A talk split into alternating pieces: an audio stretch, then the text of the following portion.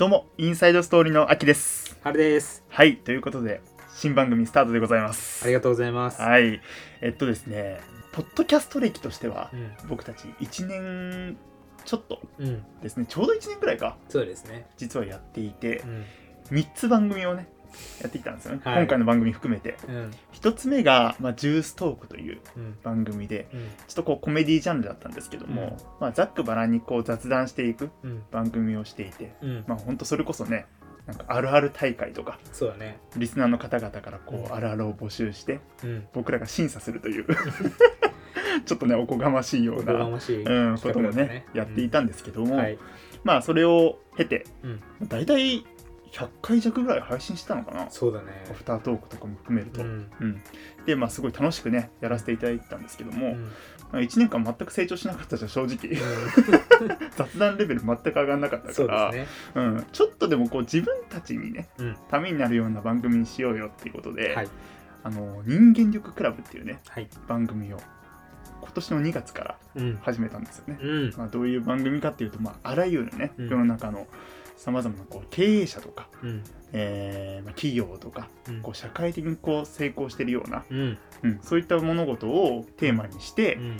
まあ、僕らが調べてそこから学びを得るという番組だったんですけども、うんちょっとねなんかあまりにも遠い存在すぎて、うん。まあ、話しててもこう気持ちがあんまり乗らないなっていうところが正直あったんですよ。そうですね。まあ、わからない、理解できない部分とかもあったしね。そうそうそうそう。すごすぎて。そうで間違った情報とかもさ伝えちゃってるかなっていうのもあったし、うんなのでちょっとそのテーマっていうのをうん。もっとね僕らの生活レベルに落としてうん。でもっと実感性のあるところでうん。テーマを探してうん。配信していこうよっていううん。ことにして、まあ、今回「インサイドストーリー」っていう番組を立ち上げさせていただいたんですけども、うん。まあ、どういう番組かっていうとね、うん。今普通に当たり前になっているものの、うんその裏側というかさそうだそのね。中身を知るとちょっと面白いんじゃないかなっていうことでうん。そういったところからテーマを探してうん。僕らなりに調べて配信していこうという番組でございます。うん。はい。ということで、うん、もう最後だよね。この番組を変えるというそうだね。ちょっともうね、短期間でパンパン変えすぎて。そうそう。本当に皆様にはちょっと、うん。あの申し訳なかったなと。信頼性が著しく低下するよね。いや本当回さもう信頼ゼロだと思って またね一からやり直していきたいなと思うんだけども、まあ末永くどうぞよろしくお願いいたしますということで、はい、ではインサイドストーリー、うん。第1回始めていきたいと思います、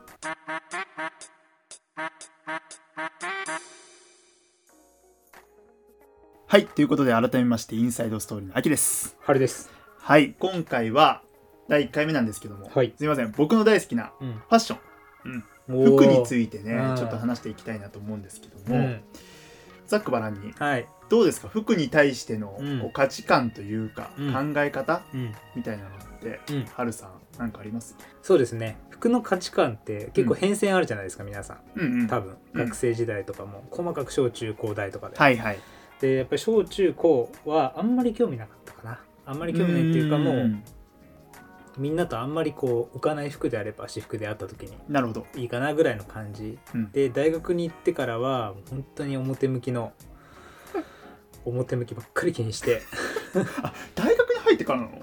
そうですね。奇抜な。うあそうですよ。もう高校時代からとかじゃないですね。韓流スターみたいな。かっこいいキャンパス歩いてましたけど。いや本当にブランドもんでモード系でみたいうな、ん固めてたよね。固めてて。へ今思うえと痛い感じですけど。高校中学は全然だったんだ。もう全然中学なんて本当にダサかったと思いますし。あどういうの着てたんですか？えー、なんだろう。もううん。なんていうのかな。もう記憶にないぐらいの。記憶にないぐらい。まあでもよくてほらギャップのパーカーとか。ああ着てたね、うん着てたよね。うなんかそんな感じ？いいよね。ねなるほどね、俺もね目覚めたのは高校2年ぐらいかな。あ結構そうね。そうなんですよ。なんか服好きとか言って全然こっち側じゃん。いやいやいやいや結構早い方だったと思うのよ。あ本当？一応ね野球部うん。ずっと坊主だったんですけど、うん。野球部の中でこうちょっとファッションリーダー的な 存在でしたよ、なるほどね。まあ、大学に入って、うん。まあ、僕もねハルさんと同じで、うん。かなりこう服にお金を使うような、うん。ほんとアルバイト代ほとんどつぎ込むような、ねえそうだよね。T シャツもねうん。1万とかするような。ものも買ってたし、うん。うんコートとかも何万とかするものを買ったりね。そうだよね。そうしてて。いやなんか大学生ってそういうのあるあるだよね。貯金うん。5000円しかないのに5万円のコート買う 着てキャンパス歩くみたいな。今よりなんか裕福だよね。なんかね。使い方としてはね。うん。うん。今となってはよもいやほんとそうですよ。うユニクロオンリーですね。本当に。うん。もう本当ねその頃買ってた高い服たち、うん。うん全部メルカリで、そうですね。うんもう僕のそのクローゼットうん。その時の服一着もないですからね。いやほんとそうなりますよね。これが現実ですよね。うん。うん。まあまあまあね聞いていただいてる大学生の方とかうん。多分ねファッション楽しんでると思いますけど、うん。まあ5年後ぐらいこうなりますので 今のうちにね価値があるうちにメルカリで売りさばくのがいいかなと思いますけどね。そうですね。うん。はい。でねまあこの服についてちょっといろいろ話しましたけども、うんまあ、今回これについてちょっと疑問を持ってまして。うん。なんでこう人って服着るのかなってうん。思ったんですよ。かなり根本的なところ。根本的なとこ行ったんですけど、うん。そもそもさ服着てる動物うん。って思いつく？いや思いつかないの着させられてる犬ぐらいだよね。だよね、能動的に自分からこう服着てるうん動物っていないよなと思って、いないよね。これ人間くらいだよなと思ってさ、うん。じゃあなんでこの人間という動物だけ、うんまあ、服を着るようになったのか、でまあその多分大昔に遡ると思うんだけど、うん。その根源からうん。今だよねこの令和の時代。うん。この時代にその服のあり方っていうのはどういうふうに変わっているのかっていうのをちょっとまあ興味持ったのでうん。調べてきたので、まあ、それをね本編では話させていただきたいなと思います。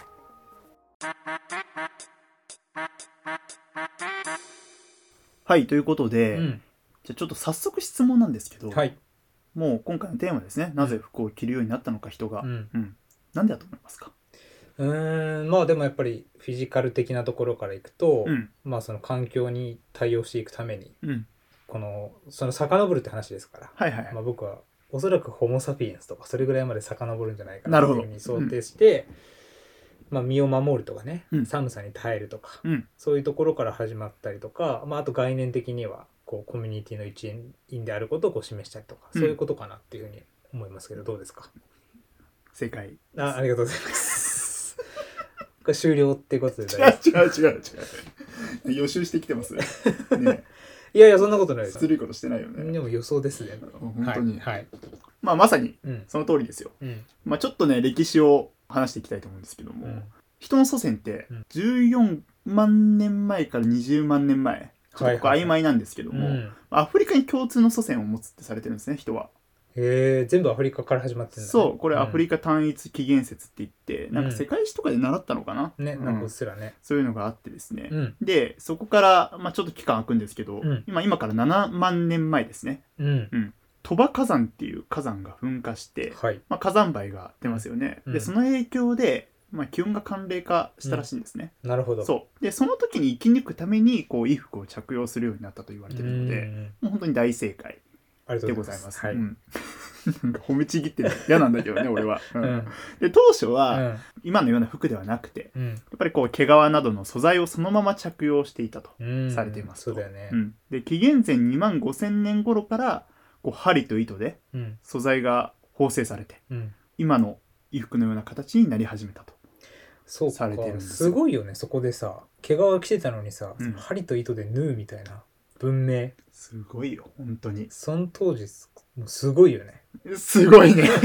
語彙力なさすぎるんだけど。うん。うん。すごいんですよ、でもねまあこれちょっとこうウィキのうん。情報なんですね、実は。あの、い、ろいろ本調べてみたんですけど僕の言った本屋になくて、そういったことが書かれてるものが、うん。ちょっとウィキペディアでうん。調べさせていただいたので、まあ諸説があると思っていただきたいと思います、はい。でちなみに日本においてもこう縄文時代の後期ですね。うん。今から3200年前ぐらい。うん。にこう編み込み模様のある布が出土している。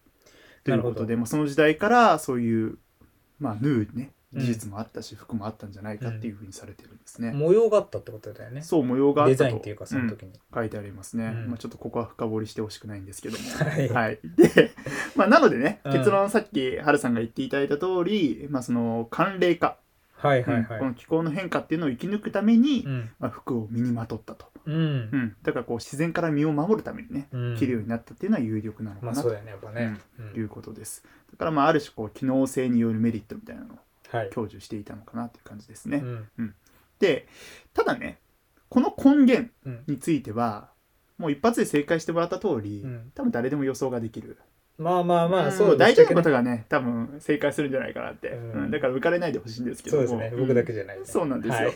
でまあ当たり前じゃんとね思われることだと思います、うん。ただ、まあ、この服の誕生から、うん。まあ、時代がまあこう変遷していって、うん。こう現代に至るまでに、うん。まあ、機能だけではない、うん。まあ、とても重要な意味を持つようになっていったと、うん。うん、現代における服っていうのはこう何のために着られているのか、うん。うんまあ、裸だと捕まるとかねそういった話ではなくて、もっとこうう深層心理の部分に触れてうん。ちょっと話していきたいなと思っております。はい。で今回はあの鷲田清和さんという方がね表した、まあ、人はなぜ服を着るのか、まあ、そのままなんですけども。うん。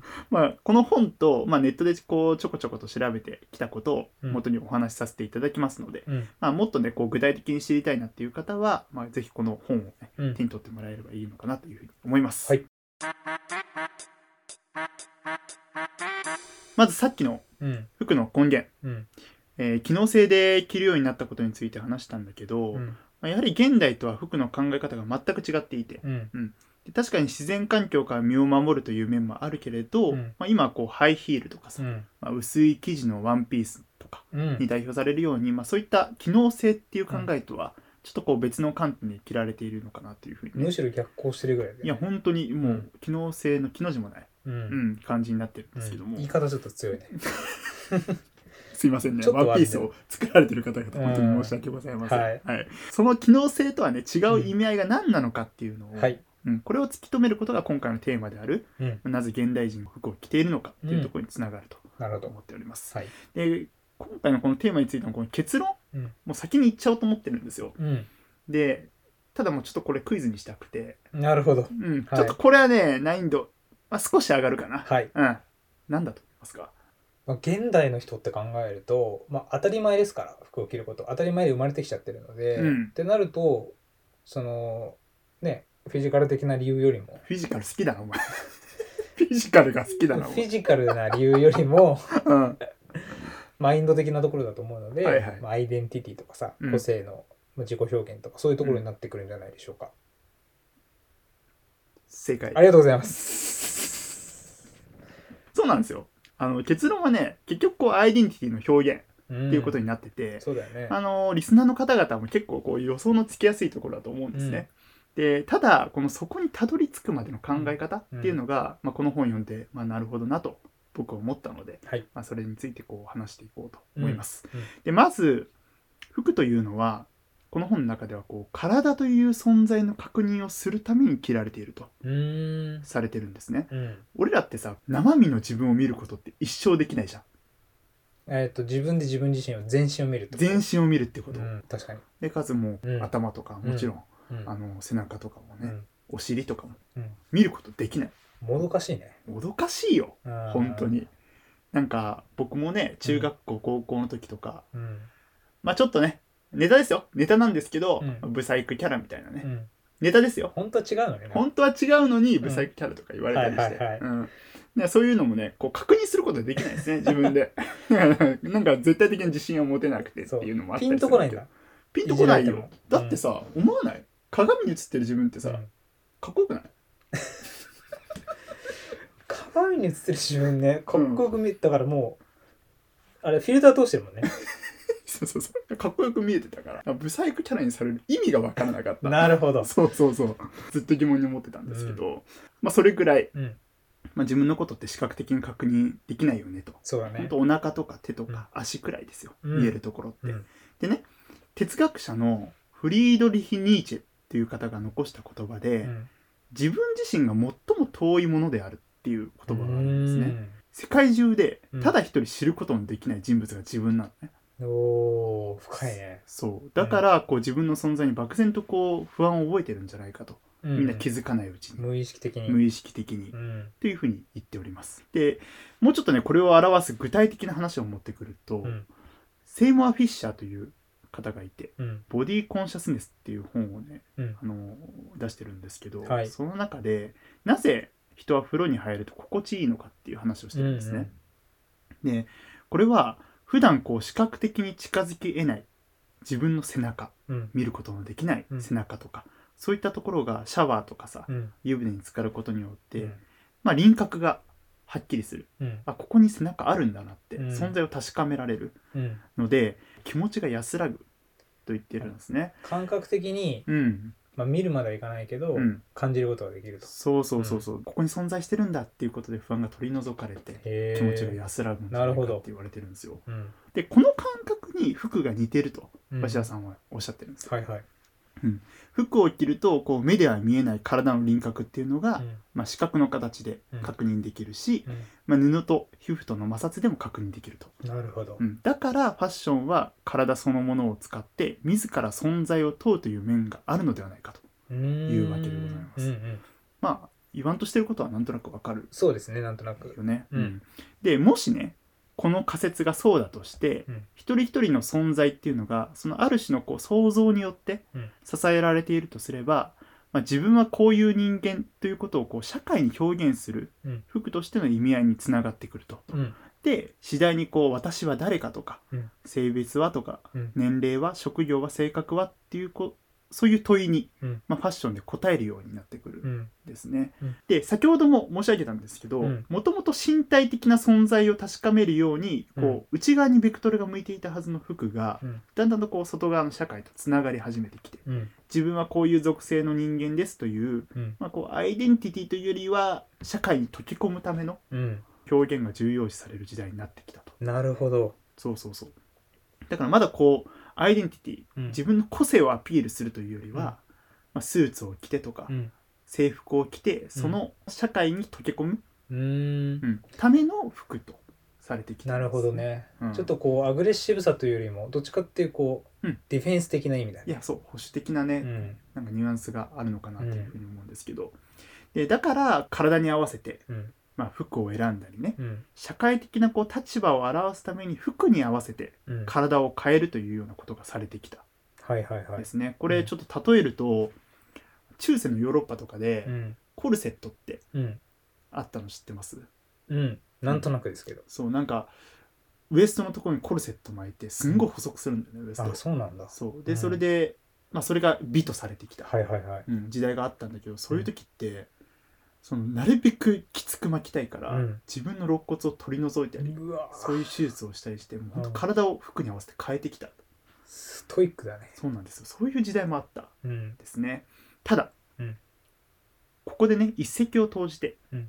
さっき言った体に合わせて服を選ぶとか、うん。服に合わせて体を変えるという存在の表現の仕方に、うん。もう一つ選択肢を加えたうん。人がいるんですよ。うん。問題です。はい。誰でしょう？世界で有名な人？世界的にも有名だしもう日本では誰もがこう聞いたことあるよっていう、うん。まあ日本人なんですブランね。うん、デザイナーですねそう日本人なんだよね。これがね、うん。すごいなと思うんですけど。なるほど。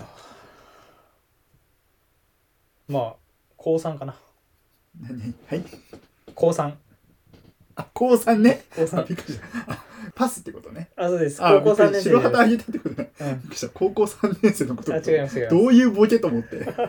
処理にめちゃくちゃ焦りましたけど、はい。あ高3ですか。高3ですね。あわかりました、うん。これですね。知ってると思います。一世三宅うんというブランドのデザイナー三宅一生さんはいはいはいですね、これねいやすごいなと思うんですけど、うん。この1970年代以降うん。一枚の布というコンセプトで服の概念をパリコレで覆したとされています。うーん。でねこの三宅一生さんうん。さっきもいろいろ話してきたように、うん。社会的な属性を表すための服とかうん。いやいや服ってそういうものかうん。って問い直すんですよ。うん。で自分の存在を窒息させてまで表現したものは本物の自分ではないのではないかというわけです。よああなるほど。服に合わせた自分になるとか。そうそうそう。そういうことじゃないんじゃないかと。うん。うん。それは本物の自分の存在ではないでしょって。はいはい。で動きや形が一人一人違って、うん。常に運動している体は自身の存在を証明するそのものであって、うん。まあ、それが分かるような服を作れたら、うん。もっと本物の存在を表現できるんじゃないかって思うわけですね。なるほどね。そう。決して守りに入ってるわけじゃないんだねそのコンセプトとしては。そうそうそう。むしろこう表現の仕方を新しく定義づけた。そういうことですうん。ね。なのでこう一枚の布っていうのをコンセプトにして、こうなるべく人の体の動きとかそういったものが服にダイレクトに伝わって、うん。それがまたいいデザインに見えるようにっていうのを、うん。まあ、心がけたうん。らしいんですよ。だから伊勢三宅の服とか見たことあったら分かると思うんだけど、うん。結構こうふわっとしたうん。こう空気を取り込むようなさ、うんで動きをこう表すよううなん。服が多かったりします。はい。はい、で、まあ、さっきも言ってくれたけども体を服に合わせるとか、うん。服に体が合わせるこういう窮屈な関係ではなくて体本来の姿を外へ引き出すという、まあ、そういう表現の仕方うん。を新しく加えた。なるということで。いやすごいよねだから、ね。うんまだ若いですよこの時三宅一生さんって。うん。でこれによって、まあ、体はどういう服を着たがっているのかとかうん。何を表現したいのかっていうのを、まあ、うん消費者は自身でこう問うよううになっていくんですね。うん。でそうしてファッションは自己表現の主たる媒体となるわけなんだけど、うん。まあ、このようにファッションの在り方を変えたという意味では、うん。まあ、この功績ってまあ非常に大きいものではないかなとうん。思います。なるほど。でその後はというと、うん。まあ、テレビなどの文明の発達とともにこううん流行という概念は再び強く意識されるようにうん。なっていくんですね。うん。で同時に確一的な外見っていうのもここからさらに多くなっていくんですよ。うん。だからこうよく現代でも量産型とかうん言われるようにあのアイドルの服真似しようとか、うん。まさにハルさんの大学時代そうですよね。あなんかやめやめてほしいけどあんまり。え あんまり言わないでほしい。言わないでほしいけどあ本当に。うん。うん。まあオブラートに包むとなんか G ドラゴンとかさ、うん、G ドラゴンとか、まあね。うん、そういった服装真似されてバチバたじゃないですか。チ意識して。うん。まあ、そういった人がね、うん。たくさん増えてきたんですよ現代に。そうですね。僕も量産型の一人だったっていう感じですね。うん。そういうことでございます。うん。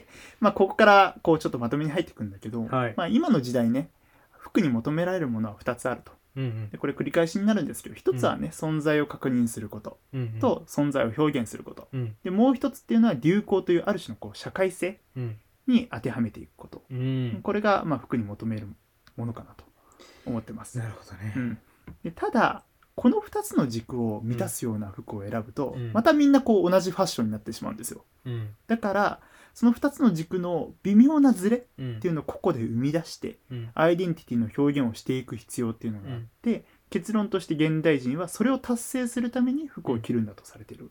でね、うん。ここからが、まあ、ちょっと結論言ってしまった後なんだけども、うん。ここからがちょっと大事なことかなっうんて思ってて、うん。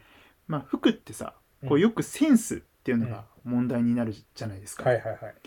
ただ、まあ、服装っていうのはこう自分がどういう人間かをうん。社会に知らせるツールであって、うん。まあ、おしゃれとかうん。そういったことだけが問題じゃなくてさ、うん。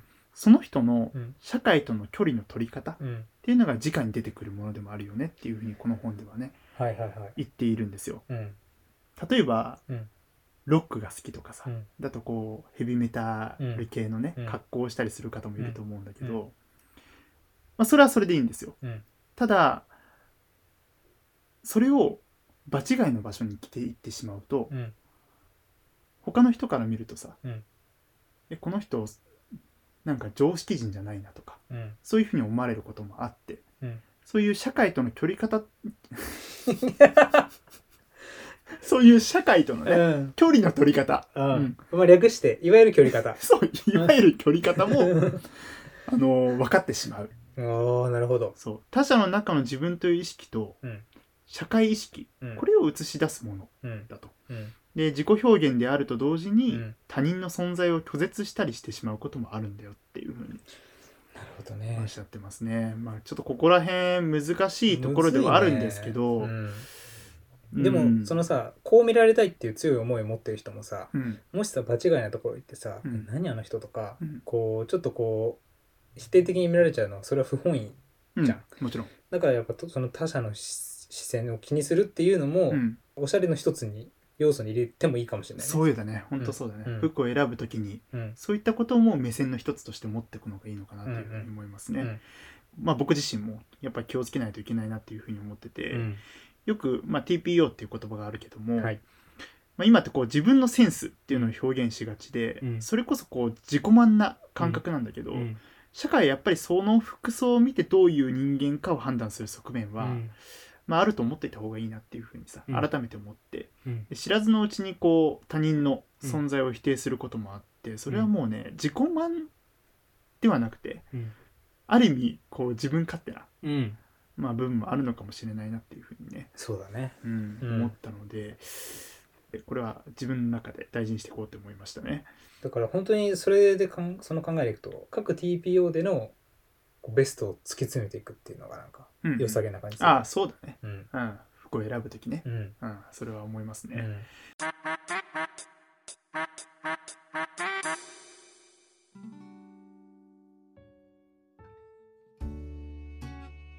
ここまで話してきてですね、じゃあちょっともう何着ればいいのっていう、うんうん。うん。でまあ、混乱するところもあると思うんですけども、うん。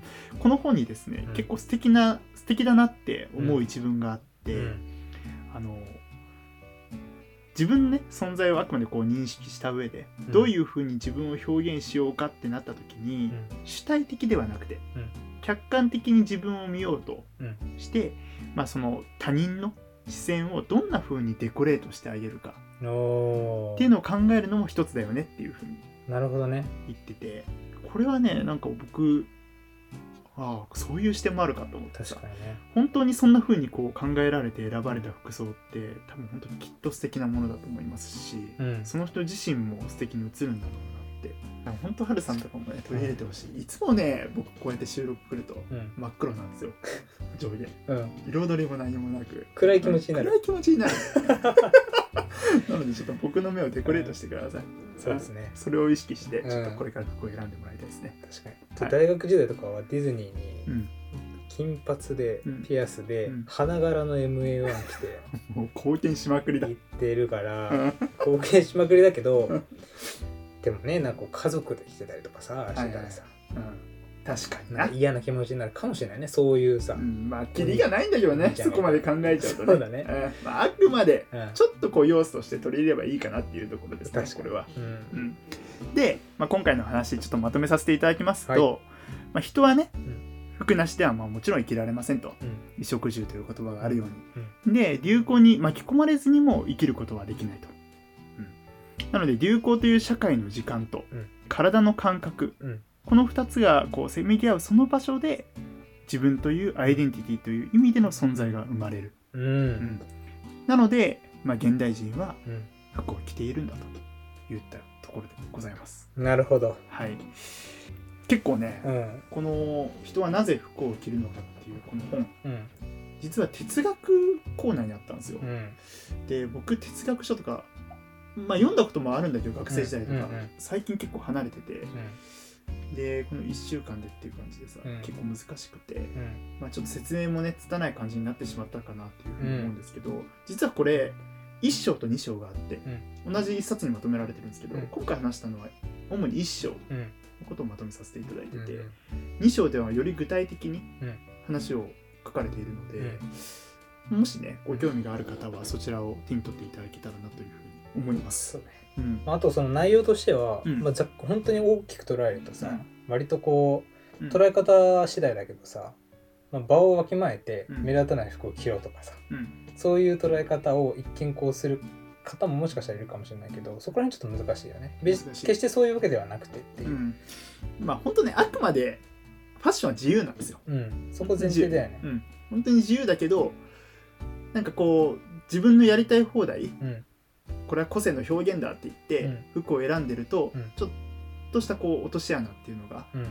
社会にはあるよっていうのを、うん。まあ、この本では言っていたりしてそ,、そのアイデンティティの表現の仕方っていうところについてこうフォーカスして、うん。まあ、書かれていたのかなっていうそれのこういい落としどころがその他人の目をデコレーションするっていうね、うんそうそうそうそう。決してなんかその人に溶け込むようなうん。目立たない服を着るってわけじゃなくてうん。目線さえもデコレーションできる人はうん。素敵なんじゃないかっていう話だよね。そうですね、ん。まあ、そういうふうにちょっとこう見方をねうん、変えて、うん。これからの自分のファッションとかについて。考えていただくとちょっとこうまた違った。感じになるのかなと思いますのであと社会との社会との距離感折り返すなって。折り返すなこれがこれに尽きるかな。なんだろうなあのジューストークとか人間力クラブうん。これを聞いていただいてた方々うんが分かると思うんですけども本当にね1回の収録で1回こういうの出るよね出るよね。なんで？そこはやっぱスルーしないでいこう。やっぱりいいし。コンテンツ的にはカットしたいんですけどね。お前が笑っちゃうから。うん。カットできなくなってます。けど、うん。まあ、そういったところもねちょっと皆さん今後楽しんでいただ楽しんでいただけたらとはい。思います、ちょっと今回は硬くなりましたけどももう次回からもまたこう日常に潜む、うん。うん。クエスチョンマークがつくそうですね。うんはい。ことをテーマにして話していきたいと思いますので、はい。よろしくお願いします。よろしくお願いします。で、あの我々 SNS ですね、うん。Twitter とか Instagram うん。アカウントございまして、うん。まあ、ぜひぜひそちらのフォローとか、うん。あとは Apple Podcast うん。のレビューとかもですね、大変励みになりますので、はい。ぜひぜひあのご感想ね。大変お手間取らせてしまうことではあるんですけども、はい。お願いできたらと思います。はい、ということで次回もよろしくお願いします。ありがとうございました。た